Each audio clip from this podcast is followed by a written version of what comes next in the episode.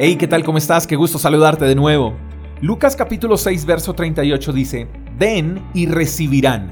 Lo que den a otros les será devuelto por completo, apretado, sacudido para que haya lugar para más, desbordante y derramado sobre el regazo. La cantidad que den determinará la cantidad que recibirán a cambio. Si no nos gusta lo que estamos recibiendo, tenemos que revisar lo que estamos dando. Pero lo que no podemos permitir en nuestras vidas es no ser generosos. A veces no damos porque no recibimos. Somos escasos porque nadie es generoso con nosotros.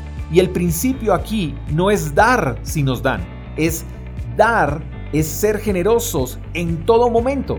Recuerdo en cierta ocasión mi esposa y yo nos encontramos a una señora en un supermercado y con mucha pena se nos acercó y nos dijo que no tenía nada para darles a sus hijos de comer y que ella prefería pasar la pena y pedir que llegara a casa con las manos vacías. Lo que aquella mujer no sabía es que en ese tiempo estábamos pasando por una fuerte crisis económica con mi esposa y yo me encontraba además sin trabajo.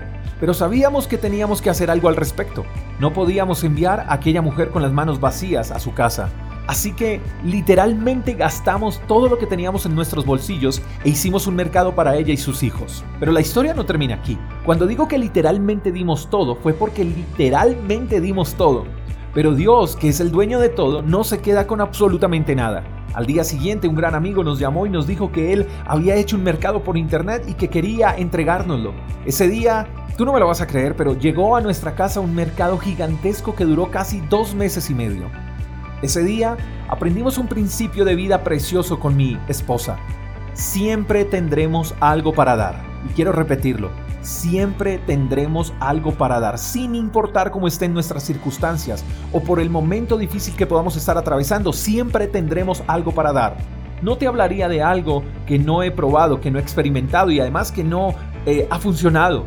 Te invito a que seas generoso sin olvidar que la cantidad que des determinará la cantidad que recibirás a cambio.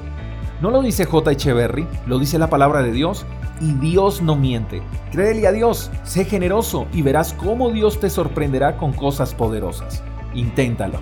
Te mando un fuerte abrazo, espero que tengas un lindo día. Hasta la próxima. Chao, chao. Gracias por escuchar el devocional de Freedom Church con el pastor J. Echeverry.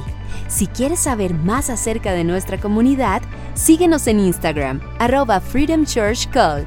Hasta la próxima.